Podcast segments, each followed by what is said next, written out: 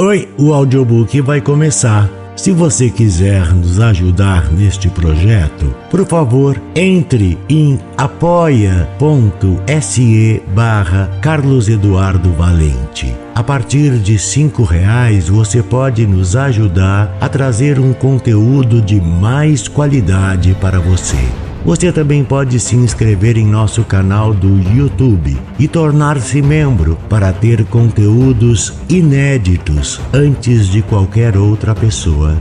Espero que gostem do que vão ouvir. Um grande abraço a todos. Use seu fone de ouvido para uma maior imersão.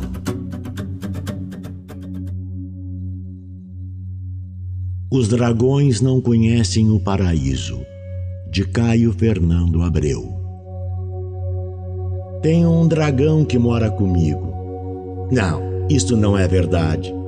Não tenho nenhum dragão. E ainda que tivesse, ele não moraria comigo nem com ninguém. Para os dragões, nada mais inconcebível que dividir seu espaço, seja com outro dragão, seja com uma pessoa banal feito eu, ou invulgar como imagino que os outros devam ser. Eles são solitários, os dragões. Quase tão solitários quanto eu me encontrei sozinho neste apartamento depois de sua partida. Digo quase sempre porque, durante aquele tempo em que ele esteve comigo, alimentei a ilusão de que meu isolamento para sempre tinha acabado. E digo ilusão porque outro dia, numa dessas manhãs áridas da ausência dele, felizmente cada vez menos frequentes, a aridez, não a ausência, pensei assim. Os homens precisam da ilusão do amor da mesma forma como precisam da ilusão de Deus. Da ilusão do amor para não se afundarem no poço horrível da solidão absoluta. Da ilusão de Deus para não se perderem no caos da desordem sem nexo. Isso me pareceu grandiloquente e sábio, como uma ideia que não fosse minha, Tão estúpidos costumam ser meus pensamentos. E tomei nota rapidamente no guardanapo do bar onde estava. Escrevi mais alguma coisa também que ficou manchada pelo café. Até hoje não consigo decifrá-la. Ou tenho medo da minha, felizmente indecifrável, lucidez daquele dia. Estou me confundindo, estou me dispersando o guardanapo, a frase, a mancha, o medo, isso deve vir mais tarde. Todas essas coisas de que falo agora, as particularidades dos dragões, a banalidade das pessoas como eu, só descobri depois, aos poucos, na ausência dele, enquanto tentava compreendê-lo. Cada vez menos para que a minha compreensão fosse sedutora a ponto de convencê-lo a voltar e cada vez mais para que essa compreensão ajudasse a mim mesmo a. Não sei dizer. Quando penso desse jeito, enumero proposições como a ser uma pessoa menos banal, a ser mais forte, mais seguro, mais sereno, mais feliz, a navegar com um mínimo de dor. Essas coisas todas que decidimos fazer ou nos tornar quando algo que supunhamos grande acaba e não há nada a ser feito a não ser continuar vivendo. Então que seja doce. Repito todas as manhãs ao abrir as janelas para deixar entrar o sol ou o cinza dos dias. Bem assim, que seja doce. Quando há sol e esse sol bate na minha cara amassada do sono ou da insônia, contemplando as partículas de poeira soltas no ar, feito um pequeno universo, Repito sete vezes para dar sorte. Que seja doce, que seja doce, que seja doce e assim por diante. Mas se alguém me perguntasse o que deverá ser doce, talvez não saiba responder. Tudo é tão vago como se fosse nada. Ninguém perguntará alguma coisa, penso. Depois continuo a contar para mim mesmo como se fosse ao mesmo tempo o velho que conta e a criança que escuta sentada no colo de mim. Foi essa a imagem que me veio hoje pela manhã quando, ao abrir a janela, decidi que não suportaria passar mais um dia sem contar essa história de dragões. Consegui evitá-la até o meio da tarde. Dói um pouco. Não mais uma ferida recente, apenas um pequeno espinho de rosa, coisa assim, que você tenta arrancar da palma da mão com a ponta de uma agulha. Mas se você consegue extirpá-lo, o pequeno espinho pode deixar de ser uma pequena dor para transformar-se numa grande chaga. Assim, agora estou aqui, ponta fina de agulha equilibrada entre os dedos da mão direita, pairando sobre a palma aberta da mão esquerda.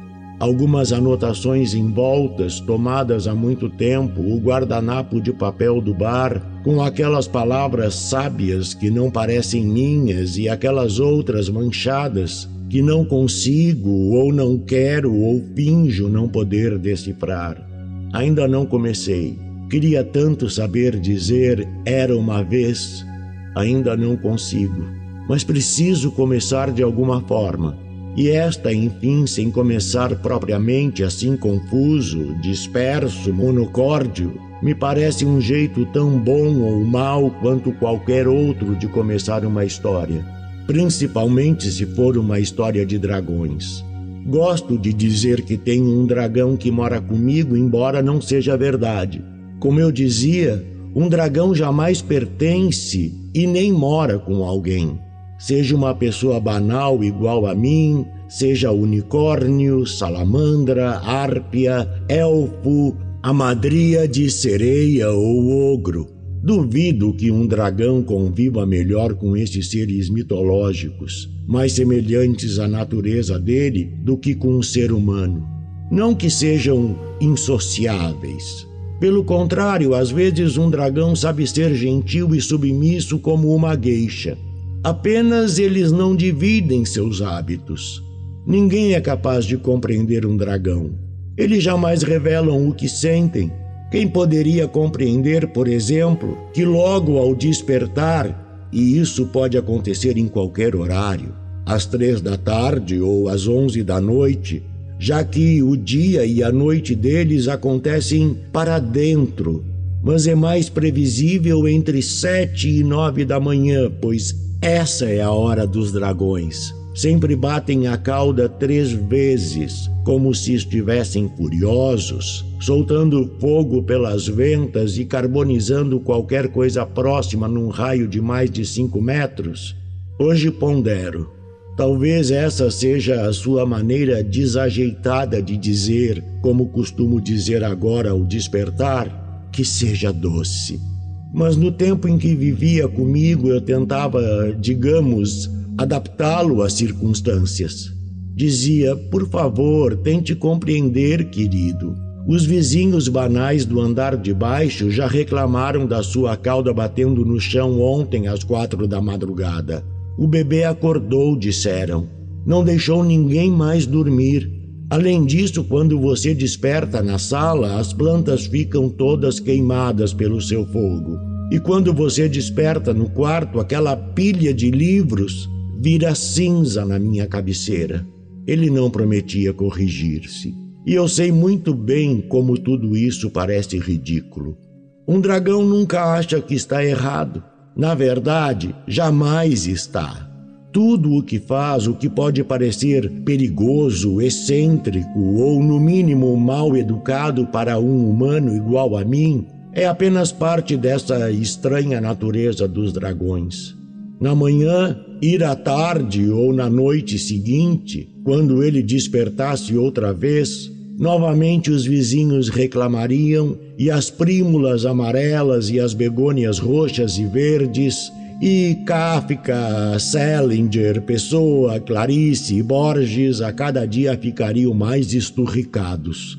Até que naquele apartamento restássemos eu e ele entre as cinzas. Cinzas são como seda para um dragão, nunca para um humano, porque a nós lembram destruição e morte, não prazer. Eles trafegam impunes, deliciados, no limiar entre essa zona oculta e a mais mundana. O que não podemos compreender ou pelo menos aceitar. Além de tudo, eu não o via. Os dragões são invisíveis, você sabe. Sabe? Eu não sabia. Isso é tão lento, tão delicado de contar. Você ainda tem paciência? Certo. Muito lógico você querer saber como, afinal, eu tinha tanta certeza da existência dele, se afirmo que não o via. Caso você dissesse isso, ele riria. Se, como os homens e as hienas, os dragões tivessem o dom ambíguo do riso. Você o acharia talvez irônico, mas ele estaria impassível quando perguntasse assim: Mas então você só acredita naquilo que vê?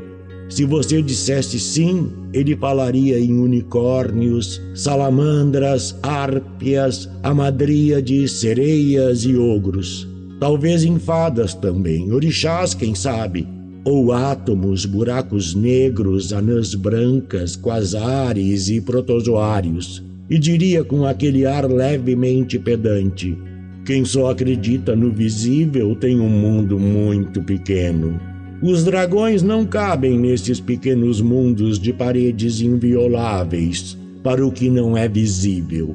Ele gostava tanto dessas palavras começadas por in, invisível, inviolável, incompreensível, que querem dizer o contrário do que deveriam. Ele próprio era inteiro o oposto do que deveria ser a tal ponto que, quando o percebia intratável, para usar uma palavra que ele gostaria, suspeitava-o ao contrário, molhado de carinho. Pensava às vezes em tratá-lo dessa forma, pelo avesso, para que fôssemos mais felizes juntos, mas nunca me atrevi. E agora que se foi, é tarde demais para tentar requintadas harmonias. Ele cheirava a hortelã alecrim. Eu acreditava na sua existência por este cheiro verde de ervas esmagadas dentro das duas palmas das mãos. Havia outros sinais, outros augúrios, mas quero me deter um pouco nestes, nos cheiros, antes de continuar. Não acredite se alguém, mesmo alguém que não tenha um mundo pequeno, disser que os dragões cheiram a cavalos depois de uma corrida ou a cachorros das ruas depois da chuva, a quartos fechados, mofo, frutas podres, peixe morto e maresia. Nunca foi esse o cheiro dos dragões. A hortelã e alecrim eles cheiram. Quando chegava, o apartamento inteiro ficava impregnado desse perfume. Até os vizinhos, aqueles do andar de baixo, perguntavam se eu andava usando incenso ou defumação. Bem, a mulher perguntava. Ela tinha uns olhos azuis inocentes. O marido não dizia nada, sequer me cumprimentava. Acho que pensava que era uma dessas ervas de índio que as pessoas costumam fumar quando moram em apartamentos, ouvindo música muito alto. A mulher dizia que o bebê dormia melhor quando esse cheiro começava a descer pelas escadas, mais forte de tardezinha, e que o bebê sorria, parecendo sonhar. Sem dizer nada, eu sabia que o bebê devia sonhar com dragões, unicórnios ou salamandras. Esse era um jeito do seu mundo ir se tornando aos poucos mais largo. Mas os bebês costumam esquecer dessas coisas quando deixam de ser bebês embora possuam a estranha facilidade de ver dragões, coisa que só os mundos muito largos conseguem. Eu aprendi o jeito de perceber quando o dragão estava a meu lado. Certa vez descemos juntos pelo elevador com aquela mulher de olhos azuis inocentes e seu bebê, que também tinha olhos azuis inocentes. O bebê olhou o tempo todo para mim. Depois estendeu as mãos para o meu lado esquerdo, onde estava o dragão. Os dragões param sempre do lado esquerdo das pessoas para conversar direto com o coração. O ar ao meu lado ficou leve, de uma coloração vagamente púrpura, sinal que ele estava feliz. Ele, o dragão e também o bebê e eu e a mulher e a japonesa que subiu no sexto andar e um rapaz de barba no terceiro. Sorríamos suaves, meio tolos, descendo juntos pelo elevador numa tarde que lembro de abril. Esse é o mês dos dragões, dentro daquele clima de eternidade fluida que apenas os dragões, mas só às vezes, sabem transmitir. Por situações como essa eu o amava.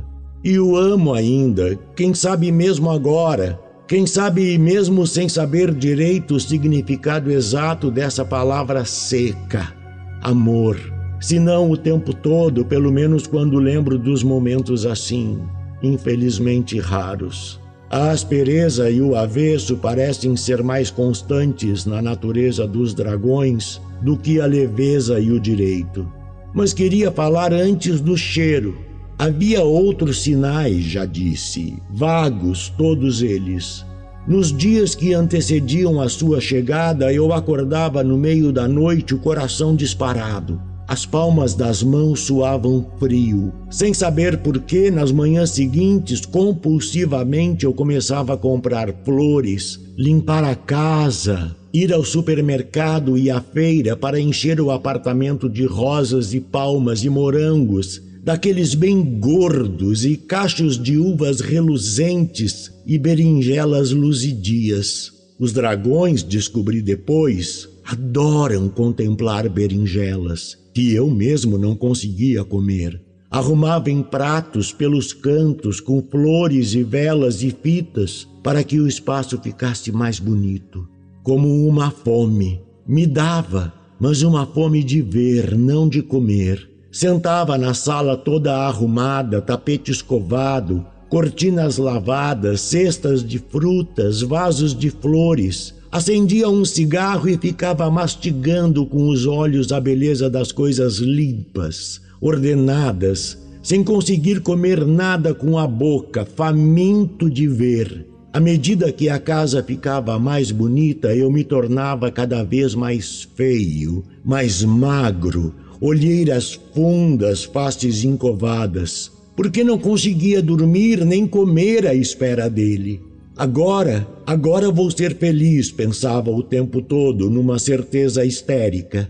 Até que aquele cheiro de alecrim, de hortelã começasse a ficar mais forte, para então, um dia, escorregar que nem brisa por baixo da porta e se instalar devagarinho no corredor de entrada, no sofá da sala, no banheiro, na minha cama. Ele tinha chegado. Esses ritmos só descobri aos poucos. Mesmo o cheiro de hortelã e alecrim, descobri que era exatamente este quando encontrei certas ervas numa barraca de feira. Meu coração disparou. Imaginei que ele estivesse por perto. Fui seguindo o cheiro até me curvar sobre o tabuleiro para perceber. Eram dois maços verdes. A hortelã de folhinhas miúdas o alecrim de hastes compridas com folhas que pareciam espinhos, mas não feriam. Perguntei o nome e o homem disse: Eu não esqueci. Por pura vertigem, nos dias seguintes repetia quando sentia saudade. Alecrim hortelã, alecrim hortelã, alecrim hortelã. Antes ainda, o pressentimento de sua visita trazia unicamente ansiedade, taquicardias, aflição, unhas ruídas. Não era bom. Eu não conseguia trabalhar, ir ao cinema, ler ou afundar em qualquer outra dessas ocupações banais que as pessoas como eu têm quando vivem. Só conseguia pensar em coisas bonitas para casa e em ficar bonito eu mesmo para encontrá-lo. A ansiedade era tanta que eu enfeiava à medida que os dias passavam. E quando enfim ele chegava, eu nunca tinha estado tão feio. Os dragões não perdoam a feiura. Menos ainda a daqueles que honram com sua rara visita. Depois que ele vinha, o bonito da casa contrastando com o feio do meu corpo, tudo aos poucos começava a desabar. Feito dor, não alegria. Agora, agora, agora vou ser feliz, eu repetia. Agora, agora, agora. E forçava os olhos pelos cantos para ver se encontrava pelo menos o reflexo de suas escamas de prata esverdeadas, luz fugidia, a ponta inseta de sua cauda pela fresta de alguma porta, ou a fumaça de suas narinas, cujas cores mudavam conforme seu humor, que era quase sempre mau, e a fumaça negra. Naqueles dias enlouquecia cada vez mais, querendo agora já urgente ser feliz. Percebendo minha ânsia, ele tornava-se cada vez mais remoto, ausentava-se, retirava-se, fingia partir, rarefazia seu cheiro de ervas até que não passasse de uma suspeita verde no ar. Eu respirava mais fundo, perdia o fôlego no esforço de percebê-lo dia após dia, enquanto flores e frutas apodreciam nos vasos, nos cestos, nos cantos. Aquelas mosquinhas negras miúdas esvoaçavam em volta delas, agourentas. Tudo apodrecia mais e mais sem que eu percebesse, doido do impossível que era tê-lo. Atento somente à minha dor, que apodrecia também, cheirava mal. Então algum dos vizinhos batia a porta para saber se eu tinha morrido, e sim, eu queria dizer, estou apodrecendo lentamente, cheirando mal como as pessoas banais, ou não cheiram quando morrem, à espera de uma felicidade que não chega nunca. Eles não compreenderiam, ninguém compreenderia. Eu não compreendia naqueles dias, você compreende?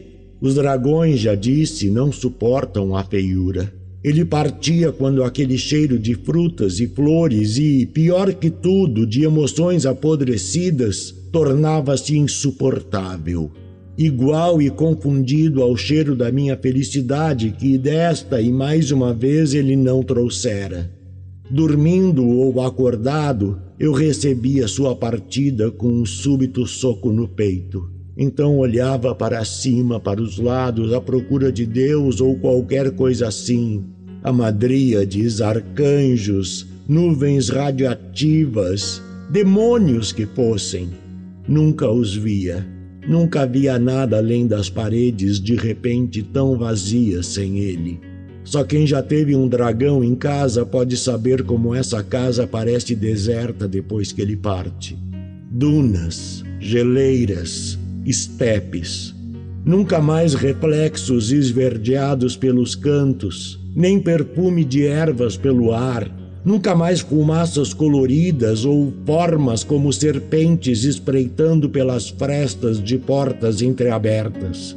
Mais triste, Nunca mais nenhuma vontade de ser feliz dentro da gente, mesmo que essa felicidade nos deixe com o coração disparado, mãos úmidas, olhos brilhantes e aquela fome incapaz de engolir qualquer coisa, a não ser o belo, que é de ver, não de mastigar, e por isso mesmo também uma forma de desconforto no turvo seco de uma casa esvaziada da presença de um dragão, mesmo voltando a comer e a dormir normalmente como fazem as pessoas banais, você não sabe mais se não seria preferível aquele pantanal de antes, cheio de possibilidades que não aconteciam, mas que importa a esta secura de agora, quando tudo sem ele é nada. Hoje acho que sei um dragão vem e parte para que seu mundo cresça? Pergunto, porque não estou certo, coisas talvez um tanto primárias, como um dragão vem e parte para que você aprenda a dor de não tê-lo, depois de ter alimentado a ilusão de possuí-lo, e para, quem sabe, que os humanos aprendam a forma de retê-lo se ele um dia voltar? Não, não é assim, isso não é verdade. Os dragões não permanecem. Os dragões são apenas a anunciação de si próprios. Eles se ensaiam eternamente, jamais estreiam. As cortinas não chegam a se abrir para que entre em cena. Eles se esboçam e se esfumaçam no ar, não se definem. O aplauso, o aplauso seria insuportável para eles a confirmação de que sua inadequação é compreendida e aceita e admirada e, portanto, pelo avesso, igual ao direito, incompreendida, rejeitada, desprezada. Os dragões não querem ser aceitos.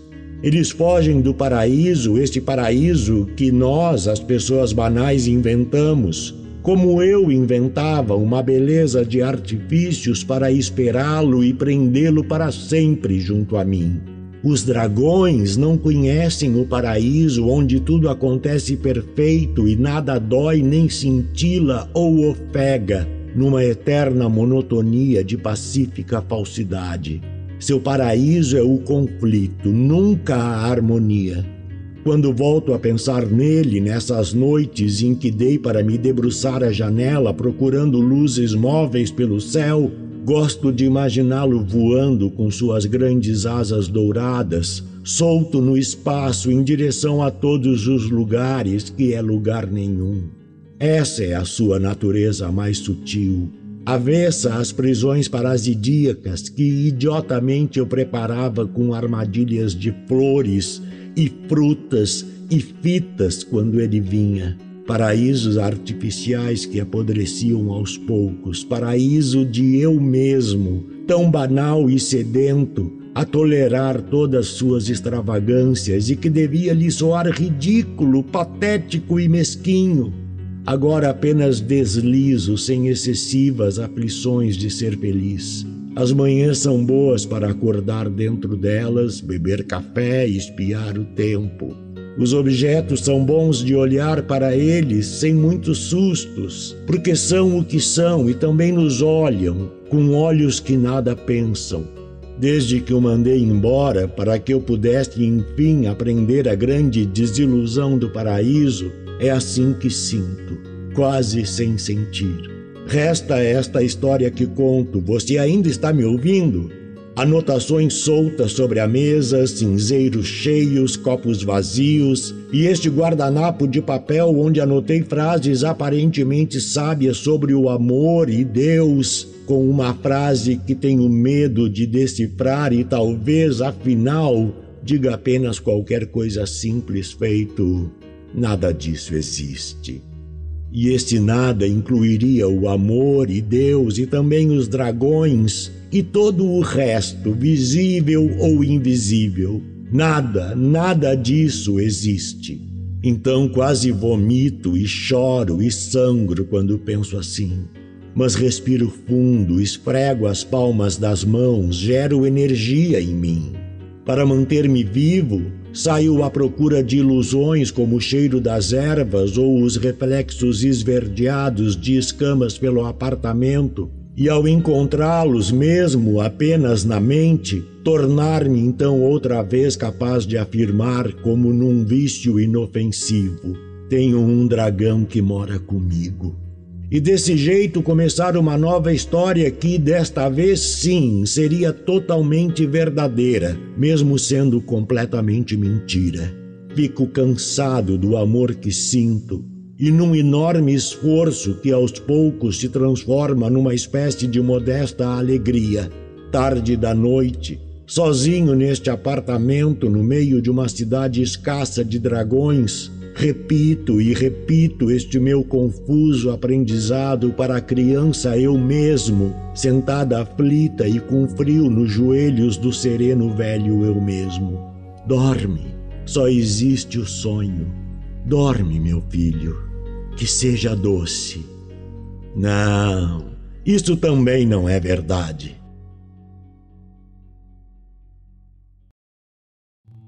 Do narrador Carlos Eduardo Valente. Contato carlão50 arroba gmail.com